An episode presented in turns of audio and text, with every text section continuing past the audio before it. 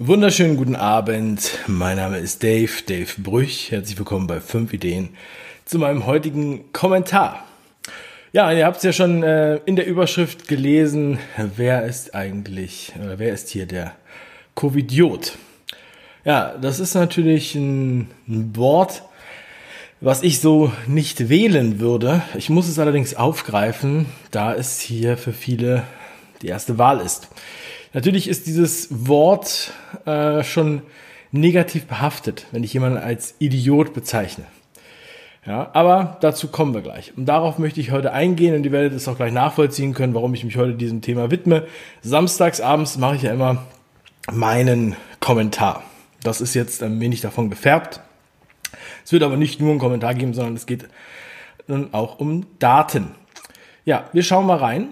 Ähm, dieses Zombie-Bild ja, habe ich auch deshalb gewählt, weil ich auch teilweise erschrocken bin, wie blind hier alles nachgesagt und nachgelaufen wird.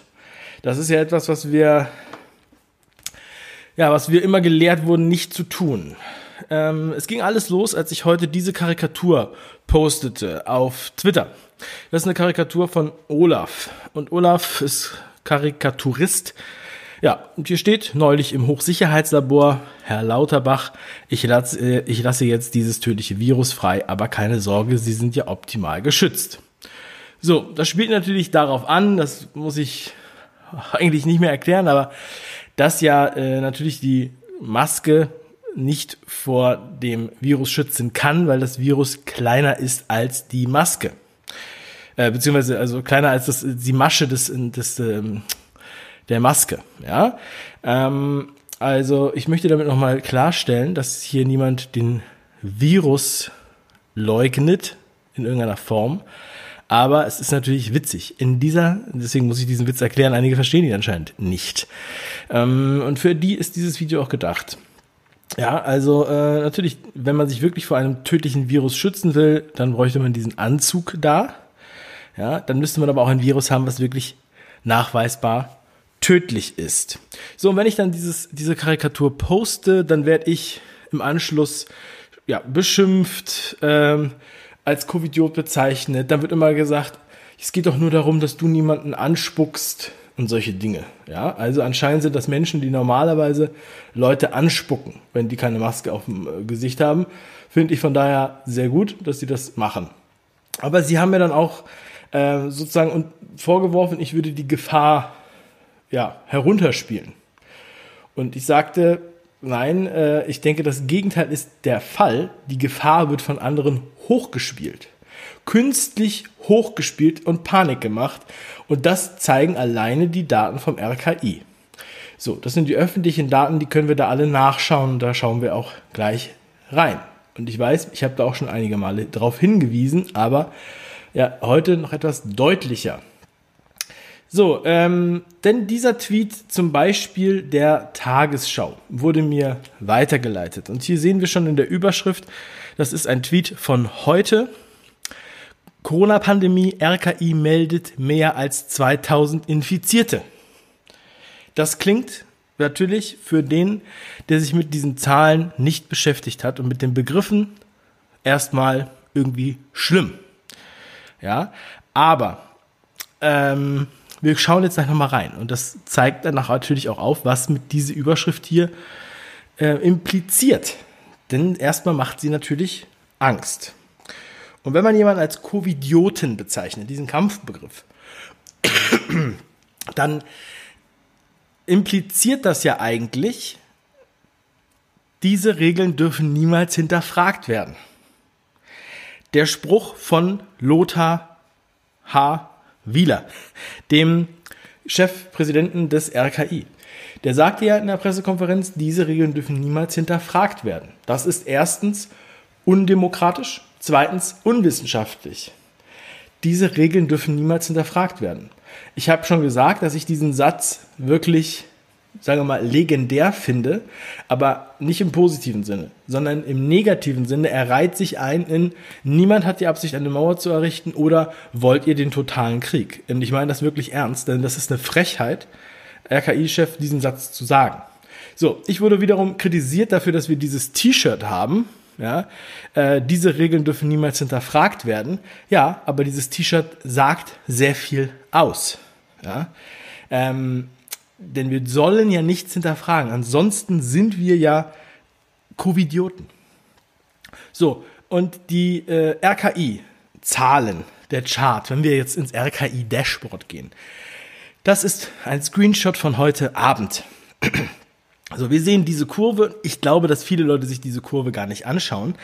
Sie wird ja übrigens im Fernsehen auch nicht gezeigt, wenn ähm, Herr Wieler seine ja, äh, Apokalypse verbreitet. Denn im letzten Video oder da hat er ja noch gesagt, um Gottes Willen, es ist schrecklich, ähm, die Zahlen steigen und hat dann davor gewarnt. Deshalb diese, ist sozusagen, äh, damit wurde ja auch gerechtfertigt, dass es eine Maskenpflicht für Schüler in NRW gibt, beziehungsweise weitere Folgen. Wir haben auch darüber berichtet, äh, in Schleswig-Holstein, nicht im Unterricht, ja. Reisewarnungen aus verschiedenen Ländern ähm, darf man nicht mehr rein, die Leute dürfen nicht mehr weg oder fahren halt äh, faktisch nicht mehr weg, die Reisen werden alle storniert. Das wird alles damit gerechtfertigt. So, und wenn wir uns jetzt diesen Chart anschauen, dann sehen wir, ja, wenn wir jetzt äh, links sehen wir natürlich den März mit dem hohen Ausschlag und wenn wir jetzt nach rechts gucken, dann sehen wir da einen kleinen blauen Ausschlag, erhöhten blauen Ausschlag, erhöhte gelbe Ausschläge. Das ist immer das Meldedatum und blau ist das Erkrankungsdatum. So, wenn man sich jetzt das ausschneidet, könnte man sagen, es ist ein rapider Anstieg. Aber hier geht es um die positiv getesteten Fallzahlen und das ist sozusagen äh, absolute Zahlen. So, und das ist natürlich, wenn man das jetzt hier so vergleicht, ist es ein Vergleich wie mit Äpfeln und Birnen. Und das werden wir jetzt uns anschauen. Immer wieder zeige ich gerne diese Tabelle. Also das ist jetzt die Tabelle aus zwei verschiedenen Wochen. Zweimal die gleiche Tabelle sozusagen mit, ja, mit Ergänzungen. Also links ist die Tabelle der Testungen in Deutschland. Stand 11.8. Immer mittwochs kommt diese Tabelle raus vom RKI. Kann man sich öffentlich anschauen, das ist eine PDF und dort findet man diese Tabelle. Und äh, rechts sehen wir den die äh, aktualis aktualisierte Tabelle vom 18.8. So. Äh, ich weiß, wir werden das gleich noch anschaulicher zeigen, denn ich habe den Eindruck, dass viele entweder Prozentrechnung nicht können oder sie solche Tabellen abschrecken, sich damit zu beschäftigen. Äh, wir kommen zu dieser Tabelle gleich nochmal zurück. Mal ganz kurz, schaut in die Positivrate, das ist die vierte Spalte jeweils der Tabelle. Oben sind, äh, also die oberen sind hoch, sagen wir mal zwischen 3, 5, 6, 8, 9, 8, 6, 5, 3, 2 und danach ist alles 1, 1,7, 1,5, 1 und jetzt sind wir bei 1% auf der linken Tabelle und rechts in der Tabelle ist es noch ein bisschen genauer und auch nochmal angepasst, weil das dann sozusagen Zahlen nachgeliefert wurden. Und dann sehen wir, dass die Positivrate bei 0,96 aktuell ist in Kalenderwoche 33 es wurden 875.000 Menschen getestet, beziehungsweise nicht Menschen getestet, sondern Teste durchgeführt, weil manche Menschen wurden noch mehrmals getestet. Nur in dieser Woche. Ne? Also 875.000 Teste in dieser Woche. Woche 33 kann man in der rechten Tabelle sehen. Wenn man das jetzt mal vergleicht, zum Beispiel mit Kalenderwoche 12, wurden 348.000 getestet. Kalenderwoche 14 408.000. Danach, ja, so zwischen 380, äh, 400.000 circa. Wir haben jetzt sehr, sehr viel mehr Teste. Und das macht äh, etwas aus. Wenn wir nämlich hier in dieser Tabelle immer nur die Fallzahlen zeigen. So. Und ich möchte das jetzt ein wenig anschaulicher demonstrieren. Und ähm, deshalb haben wir jetzt hier die Kurve vom RKI, die blaue, und haben die rote Kurve, das sind die Sterbefälle. Ähm, also ja, das ist, äh, ist schade um diese Verstorbenen, ja, aber ähm, wir sehen hier erstmal, also die blaue ist jetzt genau die gleiche Kurve wie, wie eben, auch nicht anders dargestellt. Wir haben bisher Infizierte 262.000. Das sind äh, insgesamt also 0,27 Prozent der Bevölkerung.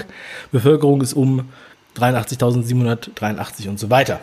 Diese Grafik hat mir der Raimund äh, gemacht, beruht auf den Daten des RKI. Vielen Dank erstmal an Raimund. Wir sehen auch hier den ähm, Anteil der Verstorbenen. Der Verstorbene, also es sind 9243 Menschen an oder mit Covid-19 gestorben. In dieser Statistik fließen auch äh, Fälle ein, in, ja, also man kann nicht genau sagen, ob sie we also wegen Covid gestorben sind oder ob sie nur den Nachweis hatten für diesen Virus und trotzdem gestorben sind.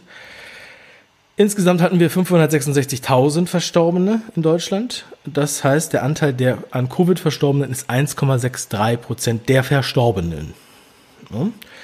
So, ich denke, dass diese Kurve schon mal ganz gut ist. Wenn wir jetzt uns anschauen, wie das mit den Tests ist, die ich eben schon angesprochen habe. Hier die Kalenderwochen unten auf der X-Achse und auf der Y-Achse sehen wir die Anzahl der Tests. Dann sehen wir hier doch deutlichen Anstieg, vor allem in den letzten Wochen.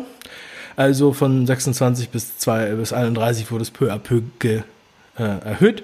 Jetzt haben wir natürlich auch noch die Zwangstests der Urlaubkehrer. Daher ist es hier sicherlich erklärbar, dass die Tests dann halt so stark ansteigen. Also vermutlich wird dann in der nächsten Woche die eine Million Marke in der Woche überschritten. So, das muss man natürlich wissen, denn wenn man von absoluten Zahlen spricht, von totalen Zahlen in dem blauen Chart hier, das ist ja der, der Chart der sogenannten Neuinfektionen, die das Robert Koch Institut äh, so herausgibt, so analog zu diesem Screenshot, den ich vorhin gezeigt habe. Und die grüne Linie zeigt die Tests.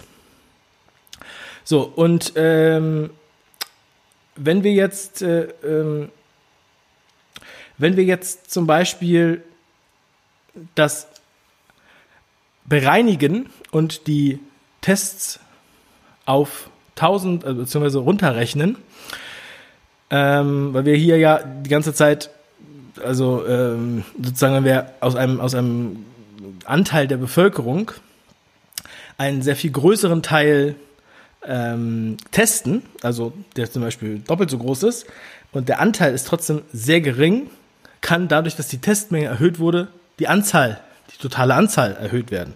Aber die Positivrate ist ja nicht erhöht. Und das sehen wir hier. Hier sehen wir sozusagen die Positivrate, die sich hier da darstellt. Wenn wir neue Fälle auf 1000 Teste herunterbrechen. So, und dann sieht man, dass sich hier im Grunde genommen seit 14. Mai äh, ja nichts mehr großartig verändert hat, sondern dass es äh, mehr oder weniger ein Grundrauschen ist. Und man das Gefühl hat, es könnte jetzt ewig so weitergehen und vor allem sehen wir hier auch keinen rapiden Anstieg. Wir sehen hier keine angstmachende Kurve oder irgendwie sowas. Und wir wissen ja, wie diese erste Kurve, also dieser erste Berg hier vorne links ähm, zu deuten war, was wir erlebt haben. Ja, auch was sich auf die, sich auf die Sterberate ausgewirkt äh, hat. So, und jetzt so eine Panik zu machen, diese Maßnahmen zu rechtfertigen, das ist ja die Frage, wo sieht man das? Wo sind denn bitte diese Daten, auf denen das angeblich beruht?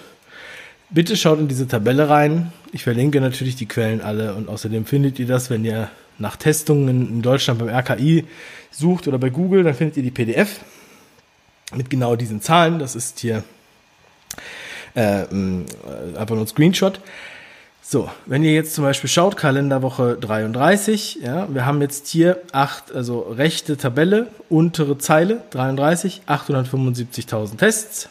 Davon waren 8, also 8.407 positiv, entspricht einer Positivrate von 0,97.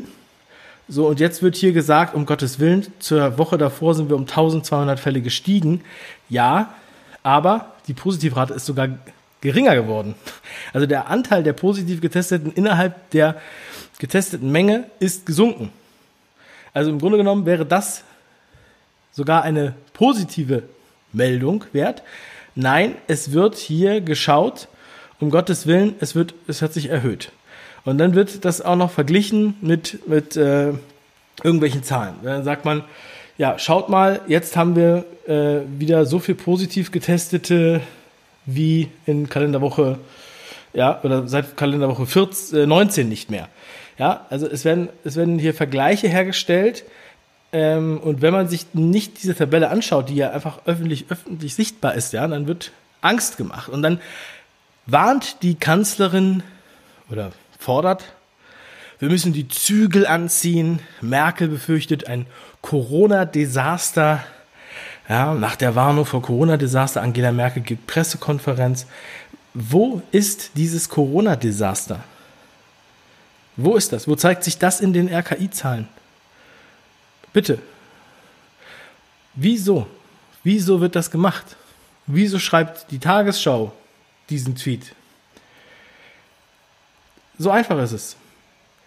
Deshalb finde ich, ist es legitim zu fragen, wer ist hier eigentlich der Covidiot?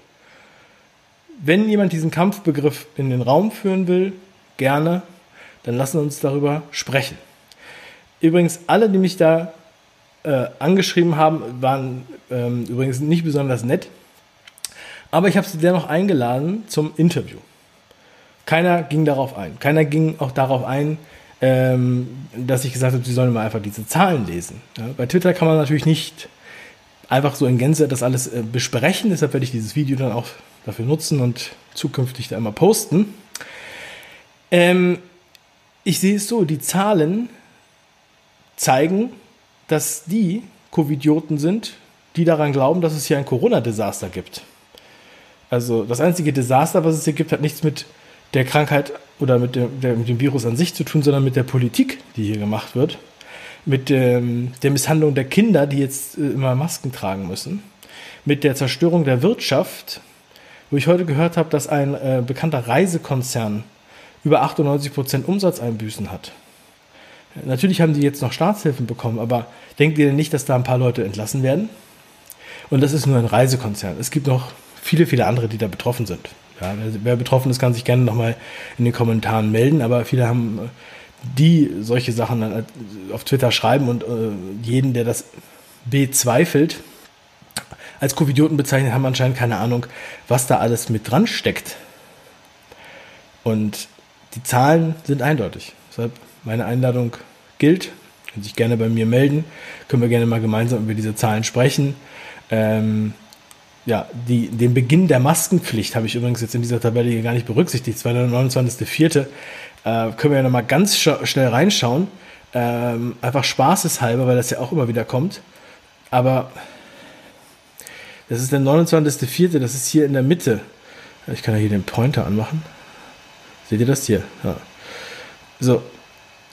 Und äh, ja, also da war es ja wohl alles schon auf dem absteigenden Ast will man jetzt sagen, okay, das hier ist jetzt noch durch die Maskenpflicht gekommen und jetzt machen wir das einfach nochmal weiter bis zum Nimmerleins-Tag. Ich weiß es nicht. Also ich muss sagen, ähm, mittlerweile ähm, ja, schreibe ich das auch gerne jedem. Ich verlinke auch immer diese PDF mit der Tabelle. Aber dennoch haben viele ein Problem damit, diese Tabelle zu deuten. Deshalb könnt ihr dann dieses Video posten. Also, ich denke genauso. Ich denke genauso, dass ich äh, kein Covidiot bin, auch kein Idiot. Und ich denke, dass äh, ja, man sollte die Regeln hinterfragen dürfen. Und sobald jemand öffentlich fordert, diese Regeln sollte man nicht hinterfragen, macht er sich besonders verdächtig, Herr Wieler. Das war's für heute. Ganz liebe Grüße. Wir sehen uns morgen wahrscheinlich oder auf Telegram. Euer Dave. Ciao.